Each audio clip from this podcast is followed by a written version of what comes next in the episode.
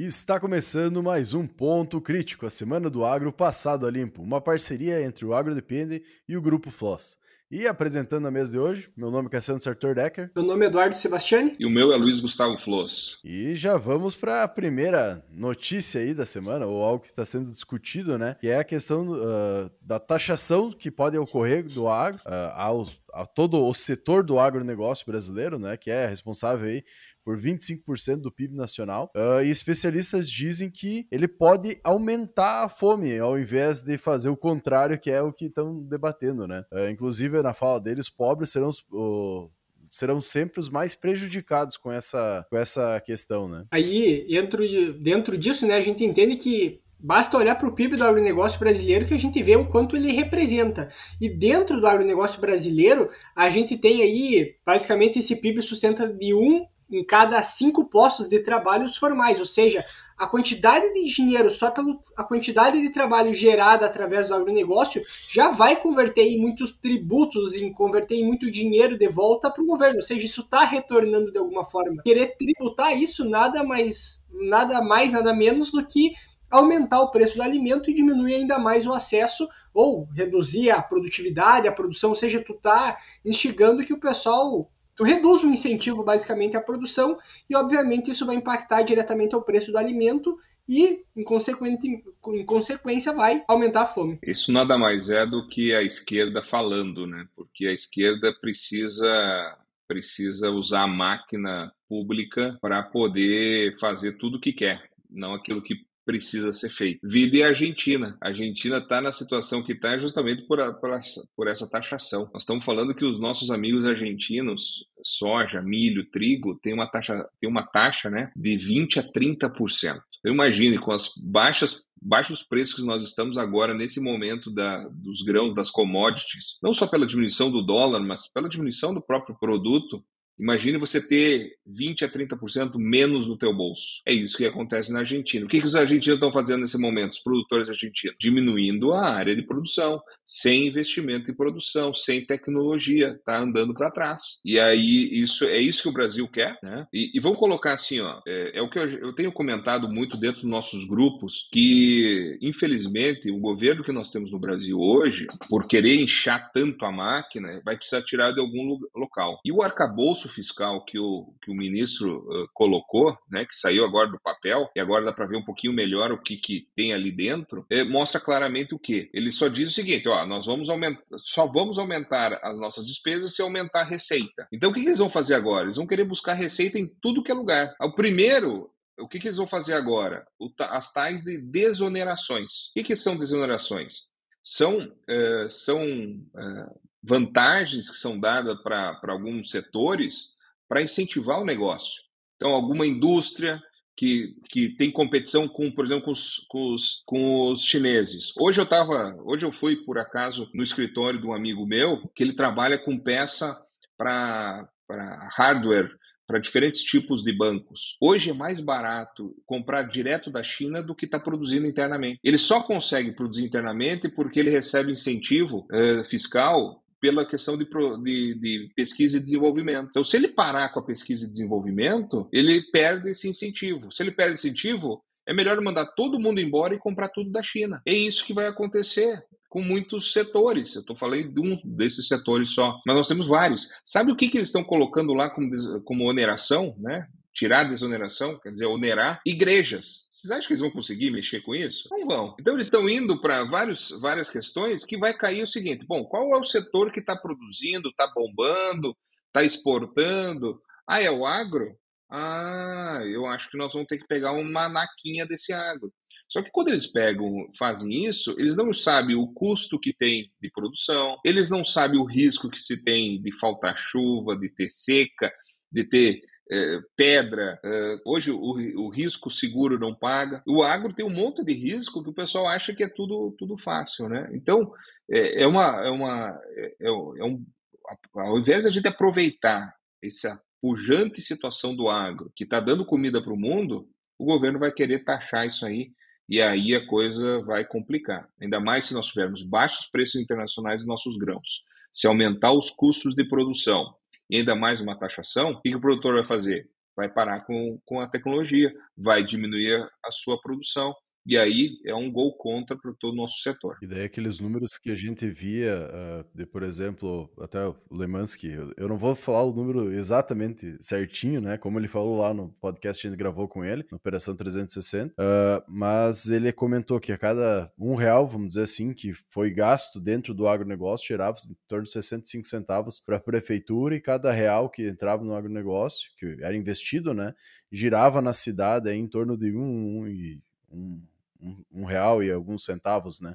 Então a gente vê que quando tu tem essa oneração, que nem tu comentou muito bem, vai ter uma diminuição desse real, desse valor investido, que vai acabar puxando as outras cadeias para trás também, né? E no final das contas não existe, ah, não vamos taxar o consumidor final, como foi falado, né, na, nas blusinhas lá da Shein. Uh, tu tá taxando, ah, vou taxar a empresa, tá, mas a empresa vai fazer o que? Ela vai repassar o custo, ela vai querer continuar com sua margem de lucro como está, então ela vai pegar e repassar o custo para o consumidor final ou vai parar a operação, né, porque para ela não é vantagem manter toda a operação, sendo que ela não vai ter, não vai estar tá tendo lucratividade. E a mesma coisa se enquadra para o agro, né? E aí, como o Gustavo comentou, né? Se a gente tem um problema que está sendo ocasionado, por exemplo, ah, vai tributar o agronegócio e o pessoal vai investir menos, olha o efeito cascata que isso acaba dando, né? Aí automaticamente lá aquela empresa, aquele, fornecimento, aquele fornecedor de defensivo ou de algum tipo de produto relacionado ao setor, o cara já não vai vender. Se ele não vai vender, ele vai ter que demitir funcionário, vai ter que reduzir a produção, até mesmo em alguns casos fechar a indústria. Ou seja, tu vai causando um efeito gigantesco de problema, que é o que a gente já vê em cidades, em locais que têm um grande problema de seca. A seca, consequentemente, para o município, afeta todo o comércio do município, ou seja, uma coisa vai estar refletindo na outra. Hoje a gente sabe que a gente tem um problema tributário gigantesco no Brasil, tem que ser mexido na parte tributária do Brasil, e aí, o que, que vai ser, vai acontecer primeiro, né? Vamos repassar, porque se, eu, se eu mudar o sistema tributário, obviamente vai ter uma arrecadação menor, ou até todo esse sistema, e toda vez que tu mexe na questão tributária, algum setor vai gritar, né? E aí, o que está acontecendo agora, basicamente, eles estão cutucando setor por setor para ver quem vai berrar mais, quem vai berrar menos, para aí eles pegar e arrecadar um pouquinho mais aquele setor, né? Então, basicamente tem que gritar bastante quando acontece esse tipo de coisa, para que talvez o pessoal mude o foco, né? Vá tributar outros, outras, outros setores, de certa forma. Mas como a gente comentou, arrecadação, aumentar a arrecadação do governo para esse tipo de coisa, não favorece ninguém. Vai ser ruim para qualquer setor que vai ser tributado. Em alguma ponta isso vai estourar depois, né? E é bem isso aí, Eduardo. É o famoso bode na sala, né?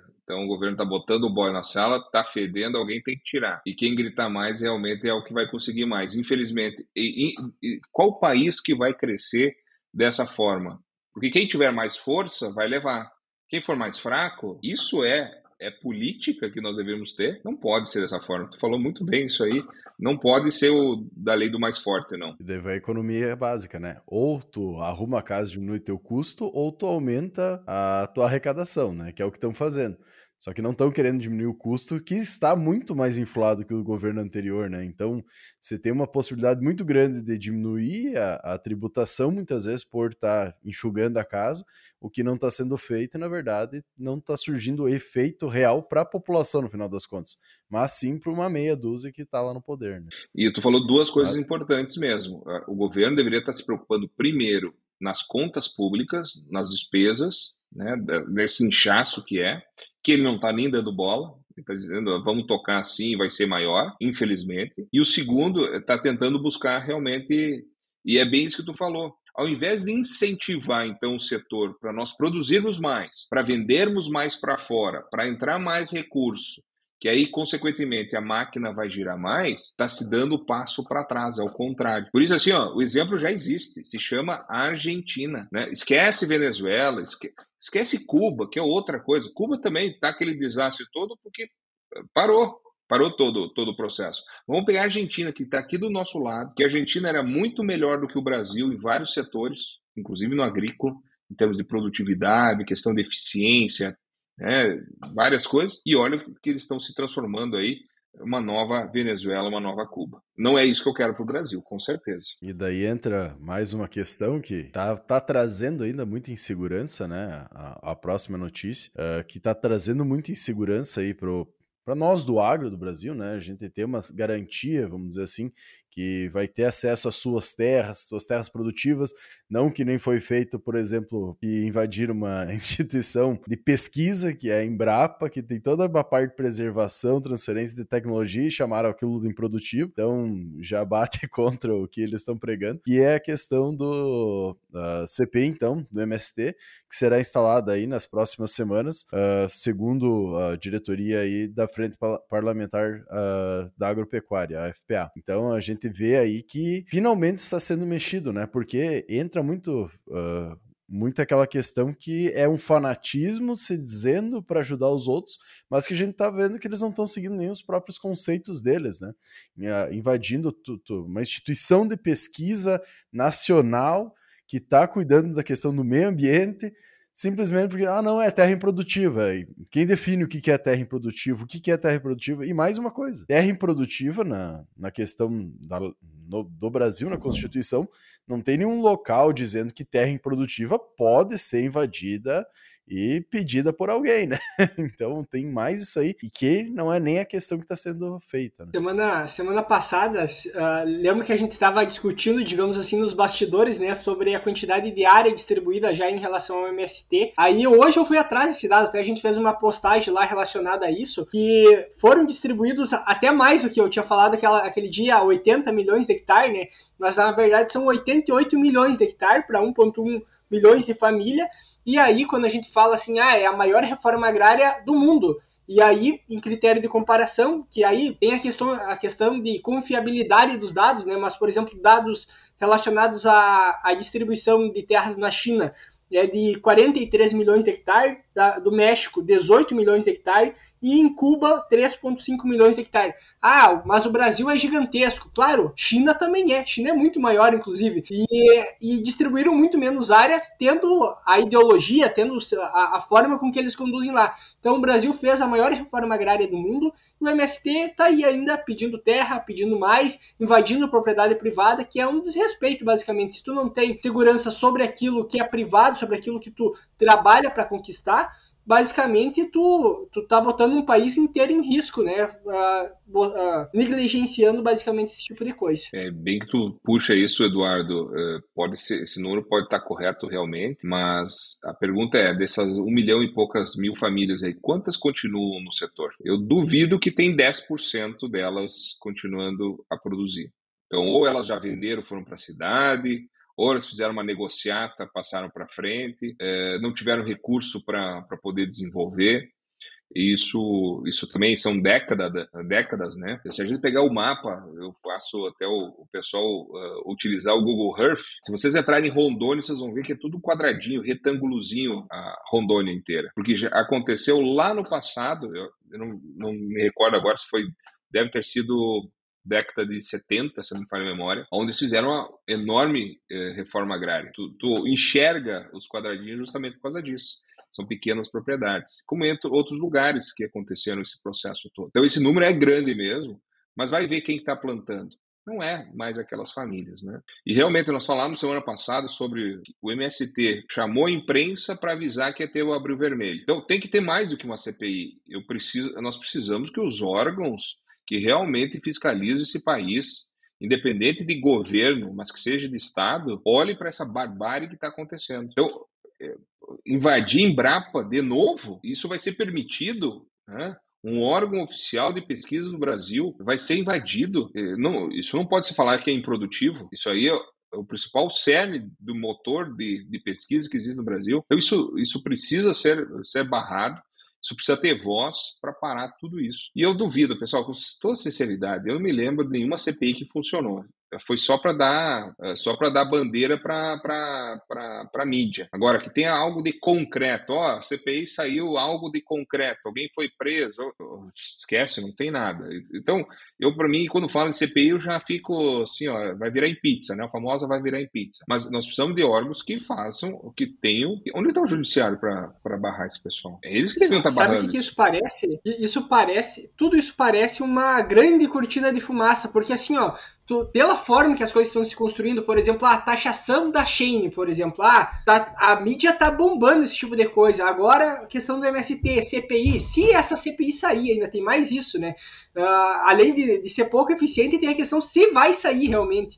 E aí entra todas essas coisas. Tudo isso parece muito uma cortina de fumaça. Talvez alguma outra coisa esteja se, se construindo aí por trás, porque de certa forma são basicamente mais uma baderna, alguma coisa para atrair a mídia, mas realmente o que deve estar acontecendo de verdade, a gente não sabe o que pode ser, né? Então, eu, eu, vejo muito mais isso como uma forma de eu distrair todo mundo para mostrar e fazer alguma outra coisa por trás de tudo isso, porque não, não tem muita explicação. E logo agora que teve a mudança de governo, tu tem toda essa movimentação no MST que anteriormente a gente via ela bem mais reduzida. E geralmente o MST está muito mais linkado a movimento político, como eles mesmos dizem, né? Que a partir. Eu, inclusive, sigo a página do MST porque eu consumo esse tipo de conteúdo como forma de entretenimento, porque é engraçado até ver alguns tipos de movimentação nos discursos deles. Hoje, no meio-dia, eu estava até vendo um dos discursos deles lá, e eles estavam, tipo, é, é Lula para cá e para lá o tempo inteiro. Então, é o que eles querem, é um movimento político. Então, é isso que a gente tem que ter claro e basicamente, se é um movimento político, tem mais coisa por trás acontecendo. Não é só invasão de propriedade privada, não é só uh, dizer que aquilo ali é improdutivo. Tem mais coisa acontecendo que a gente não está vendo ainda, né? Tem total razão, Eduardo. É cortina de fumaça, né, para sair o dado que saiu essa última semana, né? O governo Lula aí perdendo popularidade. Então eles vão ter que arrumar muita fumaça aí para encobrir um monte de bobagem. Desmatamento subindo? Desmatamento subindo, mas não era o Bolsonaro que estava botando fogo em tudo? Então agora é o Lula. Não é. Isso aí faz parte do povo, depende de quem está ali, o pessoal está fazendo. E, primeiro, e, e, outra coisa, esse negócio de desmatamento, nós temos que separar o joio do trigo. Eu quero saber realmente quanto desse desmatamento é legal e quanto é ilegal. Porque tem a parte legal que faz parte da nossa legislação. Ah, se não dá para desmatar, então muda a legislação de forma legal. Agora, aquilo que é ilegal, que é proibido, isso sim não pode realmente. E por que não vão atrás para ver quem são? Onde está o governo que se dizia aí que ia pegar todo o pessoal? Então vamos ver quem que está fazendo de legalidade, né? Nós vamos ter a CPI do 8 de janeiro também, né? Não está aqui nas nossas notícias, mas isso vai isso vai vai estar tá meio em conjunto, né? Depois do que saiu aí do, do ministro do GSI é, nas imagens lá, que bombou na última quarta-feira, é, vai ter duas CPIs sendo corrida de, de pare a pare. Quanto mais CPI, melhor para o governo. Tem que focar em alguma coisa se é para focar, eu já acho que tudo vai virar em pizza. Daí só que vai virar pizza sem molho, né? Porque vai virar um monte de pizza aí com massa seca. Porque aí se vai tudo, tem que focar em alguma coisa. E, e é bem isso que tu falou, é cortina e fumaça para a mídia continuar. É, tem um número, a quantidade de pessoas de cargo de confiança que eles colocaram já passa de 10 vezes o que o governo Bolsonaro tinha. 10 vezes a mais. E onde que está a mídia falando sobre isso?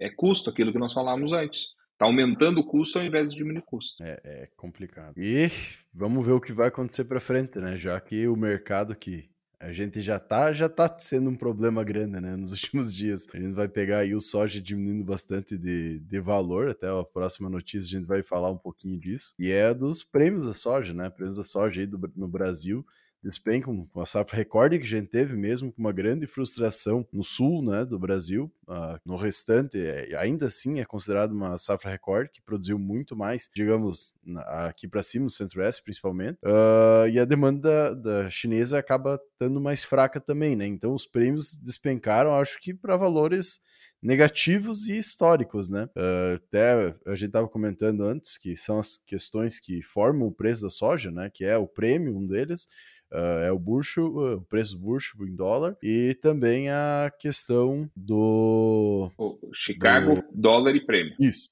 da bolsa. Uh, então a gente tem essas três uh, coisas que fecham o, o, preço da soja, né? E o que está despencando, além do dólar estar tá mais baixo, é a questão do prêmio. Aí tem só, só uma, uma, uma questão, né? Tem todo o aumento da produção, safra recorde, digamos assim, de novo no Brasil, e a demanda da China. Então, como a gente já vinha comentando em outros episódios, né? O fato do Brasil ser extremamente dependente da, da, da, da exportar esse soja basicamente quase todo, todo ele para a China, uh, faz com que, se tu tem um recorde de safra, tu depende também da demanda, ou seja, tem que ter uma, uma, uma demanda superior ao que a gente produz para esse preço estar tá subindo.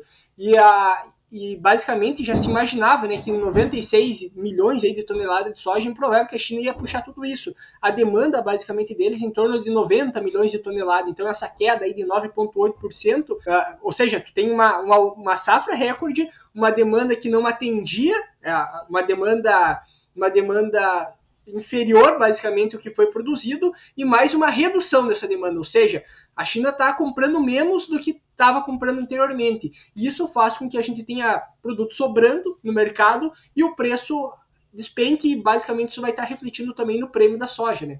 É, eu, eu, vou, eu vou aumentar um pouquinho essa notícia aí, porque no último domingo, o dia inteiro, eu recebi aquelas gravações de áudio, né, falando que a soja ia vir em 85, o Lula vendeu o Brasil para a China, vai acabar o agronegócio. Eu acredito que todo mundo aqui que está vendo recebeu esses áudios. Eu tive parentes, amigos me ligando. O que, que aconteceu? Falou, é, acabou o mundo. Não, não, a gente precisa estabelecer as situações. E a gente discutiu até no último, último ponto crítico, a gente chegou até a falar sobre esse, sobre esse assunto, né? É, o plano Brasil-China, né? O que, que é positivo, o que, que é negativo. Acho que não é tudo negativo, também não é tudo positivo, é, mas é, aquilo é, acabaram tendo coincidências, né? Coincidência do, do Lula junto com a China, junto com a coincidência das perdas de valores que acontece e agora com o dólar baixando também. Então é importante, né? Os três, os três fatores, né, Cassiano, que tu comentou. Chicago. Primeiro, Chicago. Chicago, nós estamos aí com soja no, no, no preço à vista aqui, muito próximo a 15 dólares o bushel. É, um pouco abaixo de, de 15, fechando na última semana. É, 15 dólares o bushel é, é bom o preço é bom o preço. Se a gente pegar historicamente, 12 seria uma referência. Né? Então, tudo muito mais do que 12 é bom. Agora, o problema não está no à vista. Nós temos que estar olhando o preço maio do ano que vem. Né? O preço futuro de Chicago é 13, 13 dólares o bucho. Então, é um pouco mais só do que os 12. Então, nós estamos com uma tendência que, dependendo das circunstâncias que nós tivermos de safra americana e a próxima safra brasileira, eh, América do Sul, se tiver duas super safras, eh, nós vamos ter possibilidade disso para menos. E isso que esse ano nós tivemos Rio Grande do Sul e Argentina com problema de, de produção. Imagine se esses dois tivessem produzido mais ainda. Né? Então, Chicago teria caído. Segundo ponto, dólar. Por que, que o dólar baixou de cinco reais? Nós temos dois grandes fatores. Nós temos um fator internacional, que houve melhorias da, de alguns indicadores econômicos, tanto da Europa como dos Estados Unidos, ou podemos dizer assim, não é melhoras, é, é menos piora. não existe isso, mas quer dizer o seguinte: é, é, era pra, o pessoal estava achando que ia ser muito pior a situação e não foi tão pior uh, o último trimestre, né, o primeiro trimestre do ano, o esperado. Principalmente com inflação nos Estados Unidos, não foi tão, tão alta a inflação do que os economistas estavam imaginando. É, e nós temos o segundo fator, que é o brasileiro, né? É, que isso é muito difícil muitos é, entenderem isso aí né? que é o que? O Haddad fez um PowerPoint do, do arcabouço fiscal, né? um belo de um PowerPoint, vendeu o PowerPoint. Nessa última semana, ele botou num Word, entregou esse Word para o Congresso Nacional, já com um pouco mais de detalhes, e, e o mercado financeiro está dizendo o seguinte: vamos apostar no arcabouço. É isso que o mercado financeiro está fazendo. Vamos apostar nisso. Não está dizendo assim, ó, não está dizendo, oh, que maravilha de plano. Não, está se pontuando. O principal ponto é que está é, se apostando em aumento, é aquilo que nós falamos antes, aumento de receita e não corte. E esse aumento de receita é incerto, inseguro, sem previsão. Então o mercado está dizendo, vamos dar um voto de confiança. Então tudo isso fez com que o real, entre aspas, valorizasse. E o prêmio negativo aí, 150 pontos negativo, né? o que, que isso quer dizer 150 pontos? É 1 dólar e 50 por bushel a menos do que Chicago. Ou seja, o prêmio é 10% a menos do que Chicago. O mercado está pagando 10% menos que Chicago nesse momento, né? Dá para fazer essa conta muito, muito direta. Isso se deve muito ao quê? Como no ano passado nós tivemos aumento dos custos de fertilizantes, de insumos e tudo mais, e o preço da soja não estava tão bom, que o preço desejado era os famosos 200 reais o saco, não chegou nesses 200, o que o produtor fez? Vou fazer meus contratos em, em CPR, em, em reais, para pagar lá na frente e vou esperar para vender a soja. E não vendeu. Chegou no final de 2022 com mais ou menos uma das safras menos vendidas dos últimos 10 anos. É algo em torno de 30 e poucos por cento no Brasil. Ou seja, tinha 70%, quase 70% da soja que ia ser colhida para ser vendida. Chegou o mês de fevereiro, março, começa a produzir, começa a colher, o produtor está colhendo, botando no silo, mas precisa, está enforcado, precisa vender para pagar as contas, aquelas contas que já foram criadas lá no ano passado, só que não tinha, não tinha soja vendida para receber. Teve que ir no mercado e vender. O que, que as empresas fizeram? Ah, vocês querem me vender? Todos os produtores querem me vender? É o seguinte, eu pago 10% a menos. Aceita?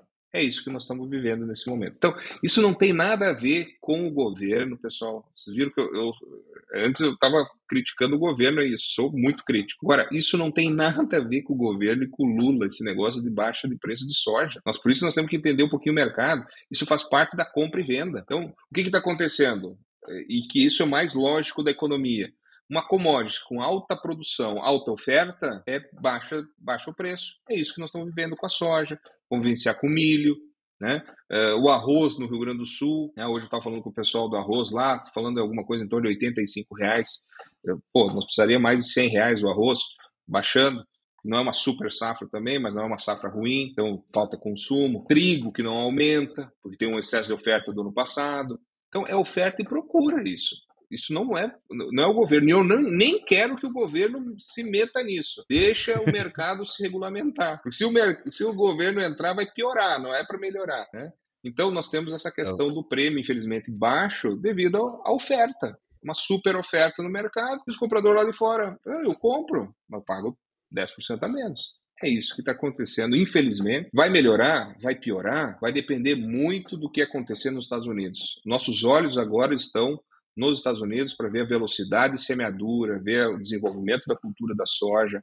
Mês de maio, nós vamos começar a ver um pouco melhor essa, é, isso aí, ver as perspectivas de clima, etc. Por enquanto, está tudo em banho-maria. Né? Então, no, daqui 30 dias, a gente já vai começar a ver os movimentos um pouco mais fortes para ver se tem uma mudança que pode ser para pior se eles tiverem uma super safra, estiverem andando muito bem, ou para melhor, se daqui a pouco eles têm algum engasgo lá, né? Chove demais, não consegue plantar, está mais seco. Isso vai depender agora dos próximos próximas semanas. De certa forma, dá para se dizer que a gente está voltando para uma normalização dos preços das commodities, também da, dos insumos, né? A gente vê também defensivos, outras coisas caindo de preço. Então, próprio maquinário, que demora um pouco mais, que ainda tem gente comprando, mas provavelmente vai acontecer também. E é pós-pandemia, que nem a gente está vendo no mercado como um todo, né? Até vamos pegar a questão de compra de empresas de tecnologias, por exemplo, e tinha toda uma previsão que ia ter um aumento muito grande, acabou caindo todos esses desenvolvimentos está acontecendo no mercado como um todo, né? E no agro não, acaba não sendo diferente. E Cassiano, eu acho que cabe ressaltar uma situação aqui, ó. O ano passado, o recorde, o, a inflação ser mais baixa no Brasil, e tudo se atrelou ao super governo Bolsonaro, não é bem assim, não. Foi justamente esse recuo de preços que aconteceu. Né? Vários preços recuaram, porque nós tivemos o, os outros dois anos, 20 e 21, uma aceleração muito grande de preços. No ano passado, gente teve uma desaceleração. E esse ano, possivelmente, a gente não vai ter uma hiperinflação por causa disso. E não é por causa do governo Lula e por causa do Haddad e seu arcabouço, seu PowerPoint. Não vai ser por causa disso. É justamente por essa circunstância que você está falando, Cassi. Então, uh, menor consumo, né? Vai ter que diminuir o preço porque não está tendo consumo, não está tendo sendo comprado. E, e, não tendo capacidade de compra, uh, a inflação vai ser menor. Isso não é uma grande coisa também. Não é isso que vai resolver a situação. Acho que vai ter uma, uma questão que é positiva, nem tudo que é negativo, né? Não é tudo negativo, tem as partes positivas é que o mercado acreditando no PowerPoint do Haddad, é, pelo menos é, coloca o Banco Central para baixar o juro. E nós precisamos baixar o juro. 13,75 é muito caro. Para quem é agricultor sabe, né? Nós vamos falar do próximo assunto que, que vem é. junto com o próximo assunto. Me perdoe aqui, Casiano, já vou adiantar, né? É, o plano safra, está muito caro o dinheiro para a gente produzir. Então precisa baixar. Claro que precisa, é o tal do remédio amargo, né? Que, que para quem é direi da direita fala bem, os esquerdistas falam mal, mas o passado foi ao contrário. Então, juro alto é ruim, mas tem que, em um determinado momento, precisa acontecer, e agora está na hora de diminuir. Inclusive, tem é, já uma perspectiva, o pessoal já está colocando uma perspectiva para chegar no final do ano, alguma coisa em torno de 12,50 a taxa Selic. Então, sair de 13,75 para 12,50, eu acredito que isso vai, vai realmente acontecer. Nós precisamos baixar os juros de forma geral, baixar o custo do dinheiro. Para quê? Para a gente poder pegar aquele dinheiro que todo mundo está botando em alguma aplicação, botar, ao invés de uma aplicação que vai estar tá rendendo taxa Selic para o governo, ir para a produção. E quando vai para a produção, a gente consegue ter uma, uma gira melhor desse dinheiro também. E que é, no caso que a gente comentou, a notícia que temos agora aí que uh, se reuniram MAPA, Fazenda, MMA, uh, eh, Ministério da, da, Agricultura e Desenvolvimento, né? É, que agora mudou de nome, gente, cada pouco tá um nome aí dos ministérios. Uh, mas então, Ministério da Agricultura e Pecuária e uh, Ministério então do Meio Ambiente e Mudanças Climáticas, uh, se reuniram para conversar sobre a questão do, das diretrizes do Plano Safra 23-24, né? Safra 23-24, e estão colocando como um certo foco maior a questão da agricultura de baixo carbono, que nos traz várias perguntas, né? Como vai ser medido isso aí? Como vai ser de, diferenciado crédito ou não? Uh, a gente tem até algumas iniciativas pela própria Embrapa, que é na questão que a gente conversou, que a Operação uh, 365, que está começando a ver como faria isso dentro do Rio Grande do Sul, para tentar taxas menores para quem está seguindo algum, alguns preceitos, mas é muito difícil ainda de como a gente realmente vai conseguir fazer isso ou não, né? E se tu vai conseguir trazer uh, de uma forma efetiva tão rapidamente algo que não existia para ser cobrado, né? Quanto isso vai movimentar, como o agricultor vai mostrar isso. Então tem muitas dúvidas que trazem como é que vai funcionar esse, uh, a questão dessas diretrizes do novo plano safra, né? Até o ministro Paulo Teixeira, que ele comenta que a transição para uma agricultura regenerativa é um desafio que não podemos adiar, temos que responder imediatamente. E a gente sabe que o mundo inteiro pede essa agricultura mais sustentável, o produtor realmente necessita disso também também, porque a gente sabe que quanto mais sustentável for o nosso, nosso sistema produtivo, menor vai ser a, a instabilidade da produção. Ou seja, tu tem uma, digamos, uma estabilidade maior naquilo que está produzindo todo ano, mesmo com alguma diversidade climática, mesmo com algum problema, a gente consegue estabilizar isso de alguma forma. E, e dentro disso que a gente a própria notícia, pelo que ela, ela destaca, né, a ideia é com foco na agricultura de baixo carbono. Eu acredito que não seja só para quem está reduzindo as emissões de carbono, mas sim para quem adota as práticas. E a gente sabe que dentro do crédito de carbono, lá tem todo um problema hoje que é como medir isso, como realmente mensurar. Porém, saber quem são os produtores que adotam práticas mais sustentáveis, por exemplo, uma rotação de cultura, plantio direto, ou seja, essas práticas tem como identificar na lavoura. A questão é quem é que vai fazer isso e qual que vai ser, por exemplo, na operação 365 da Embrapa, cada, cada ação, digamos assim, sustentável feita na lavoura gera uma pontuação e essa pontuação no final vai dizer quanto de quanto de o quanto isso vai impactar no juro, basicamente, né? Como, mas como foi comentado, não é algo que está acontecendo, é algo que está sendo trabalhado para ser implementado através dos bancos, como o Banco do Brasil, entre outras instituições aí, para que consiga beneficiar esse produtor. Ou seja, a gente tem que beneficiar quem faz certas coisas, até porque o crédito de carbono, vale lembrar, que ele não beneficia quem já faz certo, ele beneficia para quem vai começar a adotar esses créditos, que são créditos futuros, que vão deixar de ser emitidos, basicamente, para que eu beneficie esse produtor que começa a fazer certo, mas quem já está fazendo certo não tem nenhum tipo de vantagem. E já esse tipo de ação do, do Ministério já faz com que a gente consiga ter uma vantagem para quem já vem adotando práticas sustentáveis, quem tem uma estabilidade maior na produção, porque realmente essa pessoa tem uma chance me menor de dar um prejuízo, de quebrar, de não pagar conta e assim por diante, ou até mesmo de necessitar de um proagro ou algo assim do tipo, né? É, eu queria comentar duas coisas a respeito disso. Primeiro, é claro que precisa ter o alinhamento das diretrizes, né? Obviamente, para poder lançar um plano safra, como todo governo lança todo ano. Infelizmente, vai ser lançado no momento com alta altos juros, alta taxa Selic, então baixando a taxa Selic no decorrer do tempo, o produtor já está tomado, infelizmente, né? Isso já poderia ter baixado esse juro para poder já ter um, um, um, aporte menor, mas então isso isso complica muito a vida. Segundo, eu queria realmente, eu acho que esse foco da agricultura de baixo carbono, ela é muito bem-vinda. E aqui também precisamos restabelecer algumas questões para a gente ser justos e com bom senso. Infelizmente, o governo Bolsonaro acabou com isso. Aliás, vamos botar a culpa não Bolsonaro, vamos botar no Paulo Guedes. Vamos lembrar a origem do Paulo Guedes. A origem do Paulo Guedes é Chicago.